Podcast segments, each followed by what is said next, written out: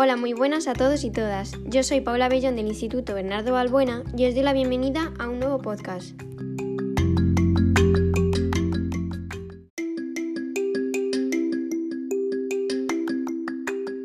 Si estáis aquí es porque os interesa, aunque sea un poquito, la anatomía aplicada. Así que os invito a que os queréis si queréis descubrir un poquito más.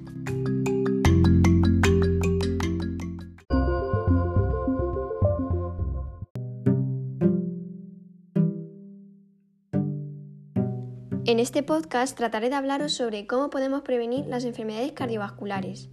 Nosotros, como adolescentes que somos, pensamos que no tenemos ningún riesgo de padecer alguna enfermedad cardiovascular, pero esto no es así, ya que pensamos que solo depende de la edad. En este podcast os diré muchos otros factores que tienen que ver. Y ahora, como curiosidad, ¿sabías que las enfermedades cardiovasculares es la causa con mayor tasa de mortalidad? ¿Y que el 75% de las causas es por el tabaquismo? Si quieres aprender aún más, te invito a que te quedes y disfrutes.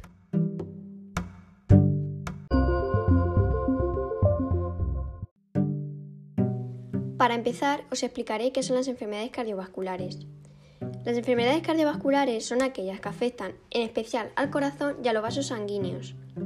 Existen diversos tipos de enfermedades cardiovasculares como la hipertensión arterial, la enfermedad coronaria, enfermedad valvular cardíaca, accidente cerebrovascular y enfermedad cardíaca reumática.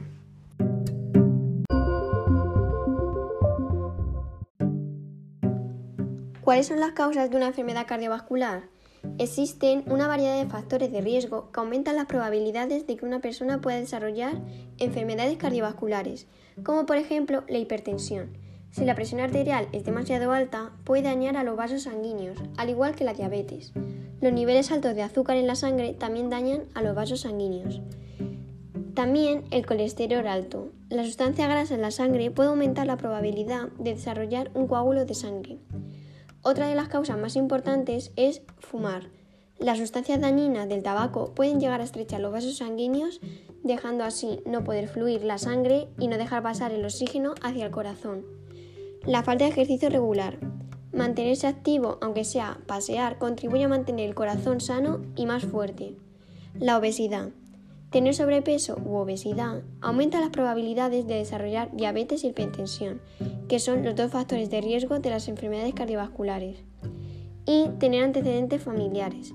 Tener antecedentes familiares de, este tipo, de esta enfermedad aumenta el riesgo de desarrollar enfermedades cardiovasculares.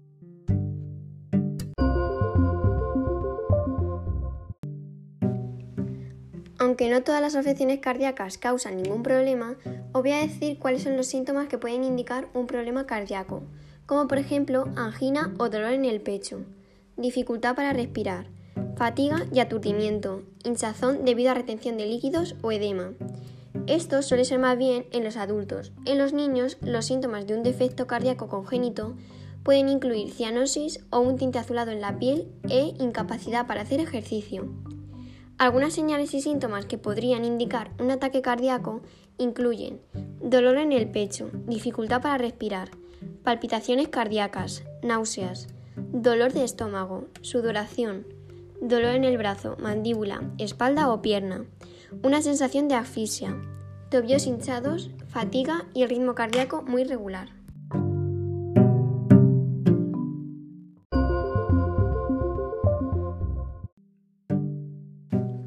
Tratamientos. Las opciones de tratamiento varían dependiendo del tipo de enfermedad cardíaca que tenga una persona. Lo más simple puede ser hacer cambios en el estilo de vida, pero también se puede tomar medicamentos y someterse a alguna cirugía. Medicamentos. Varios medicamentos pueden ayudar a tratar las enfermedades cardíacas. Las principales opciones incluyen anticoagulantes. Estos medicamentos pueden prevenir la formación de coágulos, al igual que las terapias antiplaquetarias. Los inhibidores de la enzima convertidora de angiotensina pueden ayudar a tratar la insuficiencia cardíaca y la presión arterial alta al hacer que los vasos sanguíneos se expandan. Bloqueadores del receptor de angiotensina 2, que también pueden controlar la presión arterial. Inhibidores de la neprisilina y del receptor de angiotensina, que ayudan a abrir las arterias estrechas para tratar la insuficiencia cardíaca. Beta bloqueantes, como el atenol, y otros medicamentos de esta clase pueden reducir la frecuencia cardíaca y disminuir la presión arterial. Además, también tratan las arritmias y la angina. y los bloqueadores de los canales de calcio, que pueden reducir la presión arterial y prevenir arritmias, a reducir la fuerza del bombeo del corazón y regalar los brazos sanguíneos. Al igual que estos, muchos más medicamentos.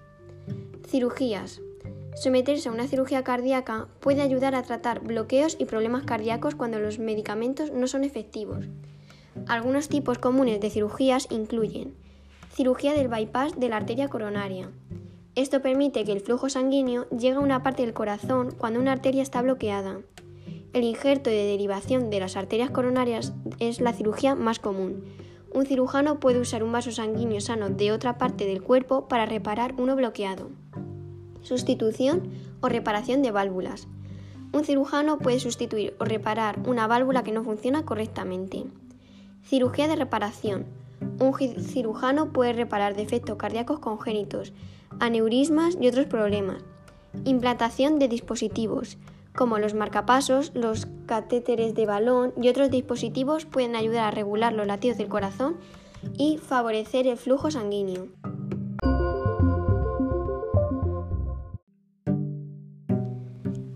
Cuáles son los factores de riesgo que no puedo cambiar? La edad. Normalmente el riesgo sube a medida que envejeces. Los hombres de 45 años y las mujeres de 55 años o más tienen un mayor riesgo, aunque eso no quita que también le afecte a una persona joven. Sexo. Hay algunos factores que pueden afectar de distinta manera entre ambos géneros. Por ejemplo, el estrógeno brinda a las mujeres cierta protección contra las enfermedades del corazón, pero en cambio si tienes diabetes afecta más a las mujeres que a los hombres y por lo tanto hay más riesgos. La raza o etnia. Aunque creamos que no, hay algunos grupos con más riesgos que otros. Los afroamericanos son más propensos que los blancos a tener enfermedades cardíacas, mientras que los hispanos son menos propensos a sufrirlas. Algunos grupos asiáticos, como los del este, tienen tasas más bajas, pero las del sur más altas. Y el historial familiar. Si tenemos una familiar cercano que tuvo una enfermedad cardíaca a una edad temprana, tenemos un mayor riesgo.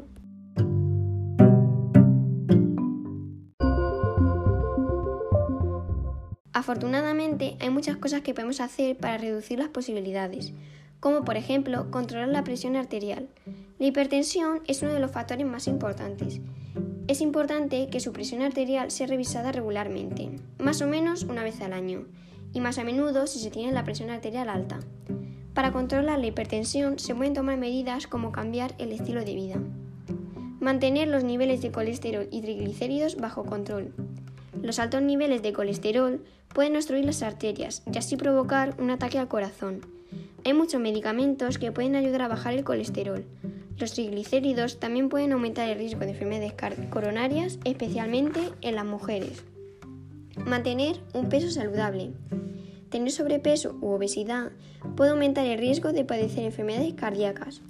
El alto peso se puede deber a los altos niveles de colesterol, triglicéridos y también una alta presión arterial y diabetes. Limitar el alcohol. Si se bebe demasiado alcohol, se puede aumentar la presión arterial y así añadir calorías adicionales, lo que causa el aumento de peso.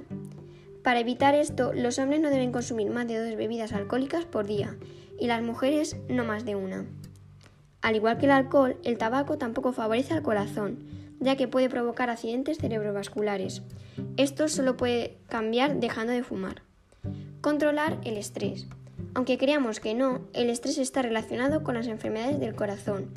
Puede aumentar la presión arterial, también puede ser un desencadenante de un ataque al corazón. Para, para aliviar el estrés se puede hacer ejercicio, escuchar música o meditar. Y por último, controlar la diabetes. El alto nivel de azúcar en la sangre puede dañar los vasos sanguíneos y los nervios que controlan el corazón.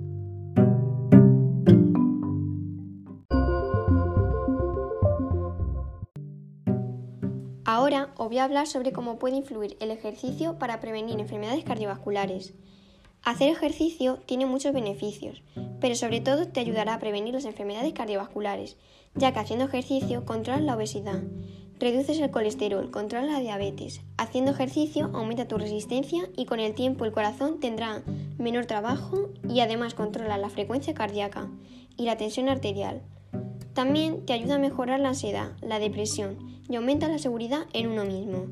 Con hacer 30 minutos como mínimo al día, ya está mejorando tu salud poco a poco.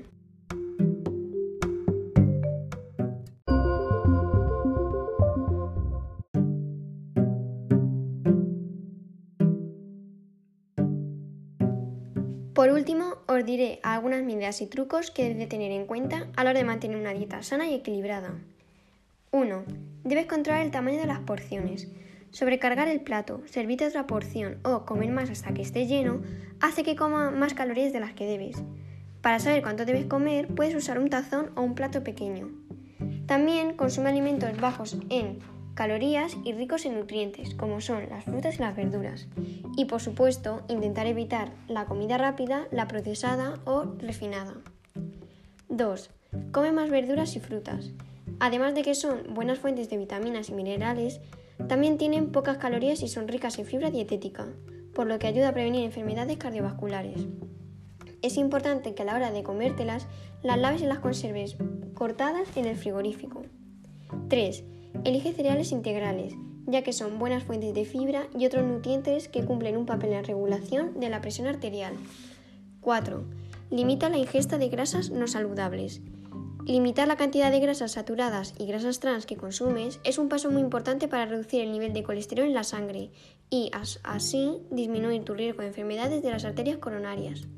Un alto nivel de colesterol en sangre puede causar la acumulación de placa en las arterias, llamada aterosclerosis, que puede aumentar tu riesgo de ataque cardíaco y accidente cerebrovascular. 5. Reduce la sal en la comida. Consumir demasiada cantidad de sal puede causar presión arterial alta, un factor de riesgo de enfermedad cardíaca. Limitar el consumo de sal es una parte importante de una dieta saludable para el corazón. Pero además de todo esto, también es importante que alguna vez te des algún capricho.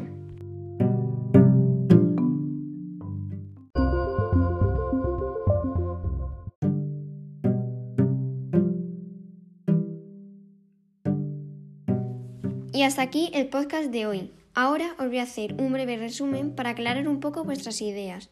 Las enfermedades cardiovasculares son aquellas que afectan en especial al corazón y que se pueden prevenir de distintas maneras, como manteniendo una dieta saludable, hacer ejercicio, no fumar ni beber, relajarse y muchas más cosas. Puede afectar dependiendo de tu edad, tu sexo, raza y si tienes un antecedente familiar.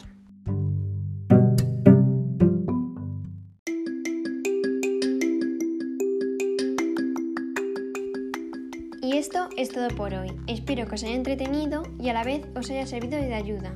Nos vemos en mi próximo podcast.